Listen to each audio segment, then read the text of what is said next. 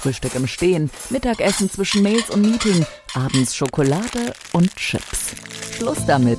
Halb eins. Essgewohnheiten neu gedacht. Der Podcast mit Michael Stranack. Mm. Der gelernte Koch liebt gesundes und gutes Essen und hat als Lebensmittelverarbeitungstechniker das Know-how.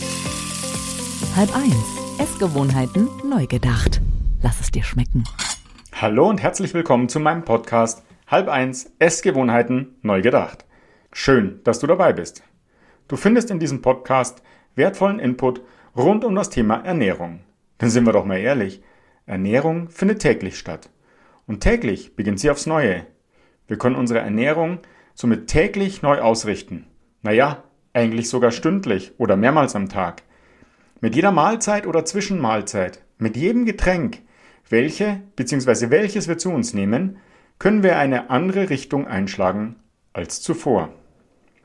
Doch gilt heute auch noch das, was uns Oma damals empfohlen hat?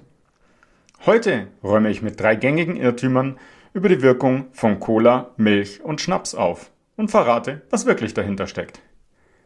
Denn manche Annahmen zum Wohlergehen von Magen und Darm werden von einer Generation zur nächsten weitergegeben und erscheinen uns wie gesichertes Allgemeinwissen. Doch längst nicht alles, was für uns auf den ersten Blick plausibel klingt, ist es auch. Kommen wir zum Verdauungsmythos Nummer 1. Salzstangen und Cola helfen bei Durchfall. Bei Durchfall verliert der Körper größere Mengen Wasser und Elektrolyte, unter anderem auch Elemente wie Kalium. Über einen langen Zeitraum glaubten selbst manche Ärzte, mit Cola und Salzstangen den Flüssigkeits- und Mineralstoffverlust ausgleichen zu können. Zwischenzeitlich gilt es aber als wissenschaftlich gesichert, dass der hohe Zuckeranteil in der Cola die Wasserabgabe aus dem Körper ins Darminnere sogar noch verstärkt und damit den Durchfall noch verschlimmert. Außerdem regt das Koffein die Nieren zu erhöhter Kaliumausscheidung an. Salzstangen schaden zwar nicht, liefern jedoch kaum Kalium oder andere Mineralstoffe, sondern vor allem Natrium. Halb eins. Das Rezept. Empfehlenswert gegen Durchfall sind spezielle Elektrolytlösungen, die es in jeder Apotheke zu kaufen gibt.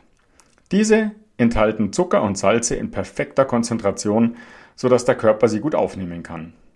Ich empfehle euch, das auf der Packung angegebene Mischungsverhältnis genau einzuhalten. Warum? Weil eine zu hohe Konzentration den Durchfall sonst noch verstärkt. Kommen wir zu Verdauungsmythos Nummer 2.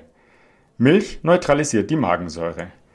Wenn saurer Magensaft in der Speiseröhre aufsteigt, kann es zu einem überaus unangenehmen Gefühl kommen, dem Sodbrennen. Als Gegenmittel wird empfohlen, Milch zu trinken, weil sie angeblich die Säure neutralisiere. Das ist aber Unsinn. Milch ist vielmehr schon selbst leicht sauer.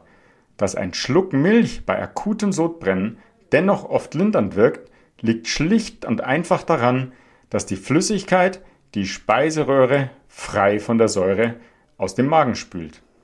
Dieser Effekt ließe sich allerdings mit einem Glas Leitungswasser wesentlich besser erzielen. Halb eins. Ernährung neu gedacht. Eine Studie der University of Texas mit knapp 400 Probanden legt sogar nahe, dass der Genuss von Milch das Risiko für die Entstehung von Sodbrennen erhöhen kann, vermutlich aufgrund ihres Fettgehalts.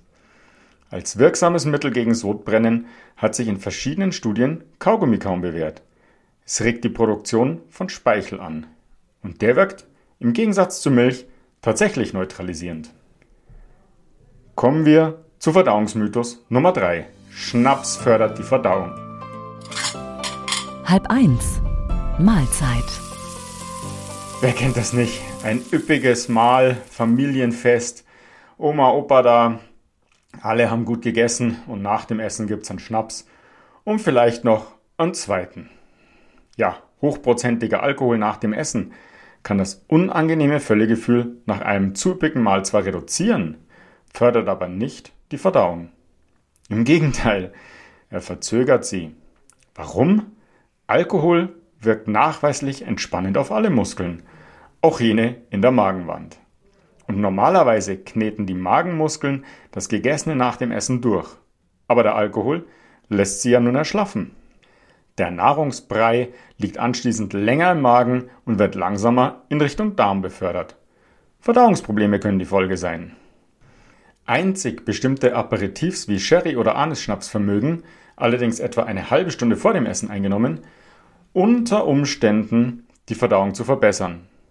Das liegt an den darin enthaltenen Bitterstoffen, die Magen, Leber und Gallenblase anregen und so Verdauungssäfte ausschütten. Wesentlich besser aber lässt sich dieser Effekt mit einem Glas Bitterlemon oder Grapefruitsaft erzielen, denn die sind sogar frei von Alkohol. Aber das war's schon wieder für diese Folge.